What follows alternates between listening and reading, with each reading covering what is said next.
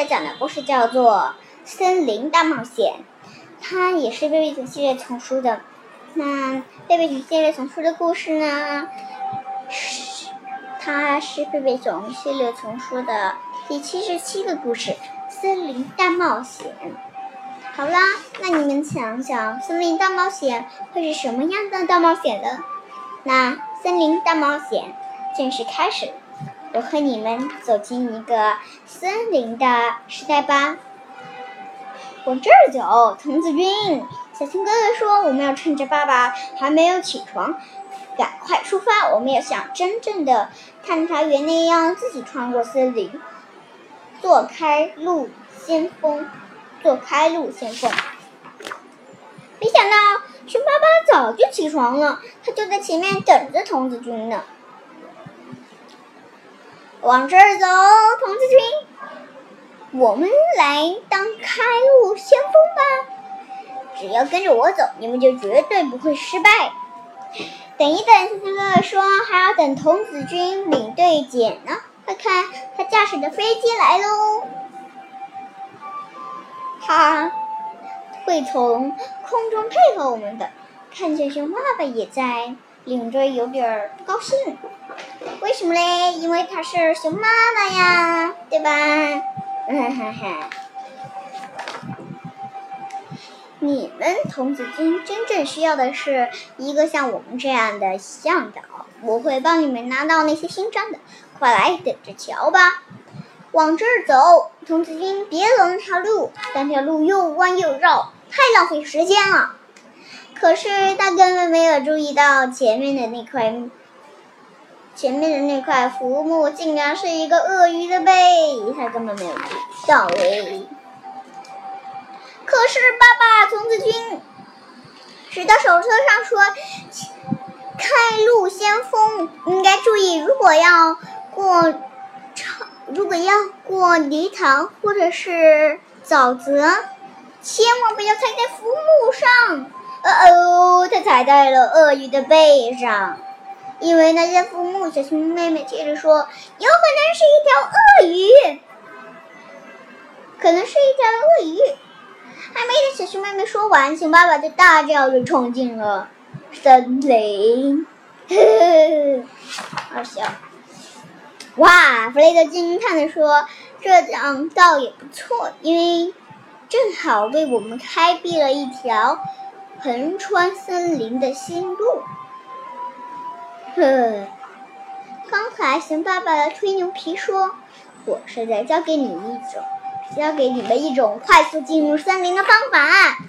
现在在道路上做好标记。小熊妹妹一边一字一句的说着《童子军指导手册》，你即使成其他成员能轻松的找到你新开辟的路。道路，好笑。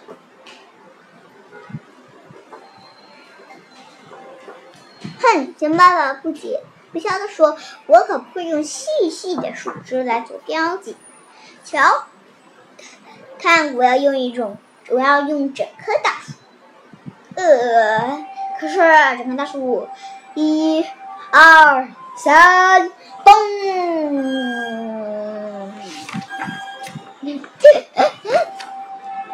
嗖！熊爸爸横过天空，一落在一个鸟窝里，一个猫头，一个老鹰的巢穴。哦天哪！我只是顺路拜访一下。熊爸爸不好意思的向老鹰解释说：“童子军他们继续向前走，很快。”道路变得不那么平坦了，因为小熊妹妹踩到了一块泥巴。嗯嗯，再走一段就会好的。熊爸爸自信的对童子兵、童子军们说：“刚才在树上视野不错，方圆好几英里我都看得清楚了。跟我来，朝这一边的，朝这一边地势高的一些地方走。”这儿很棒，地势高，地面也很干燥，是我们野营的好地方。可是爸爸，小熊哥哥说，我们不需要野营，我们自己带了干粮，带了好多。你看，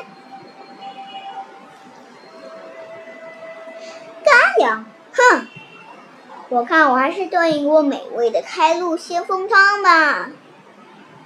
可是他的干开路先锋汤肯定是不好吃的，在野外行军的时候。最好的东西就是野味儿，把它们一起放在一个废鸟窝里煮一下。废鸟窝，废鸟窝不是更臭吗？好啦，来尝一尝我的美味开路先锋汤吧。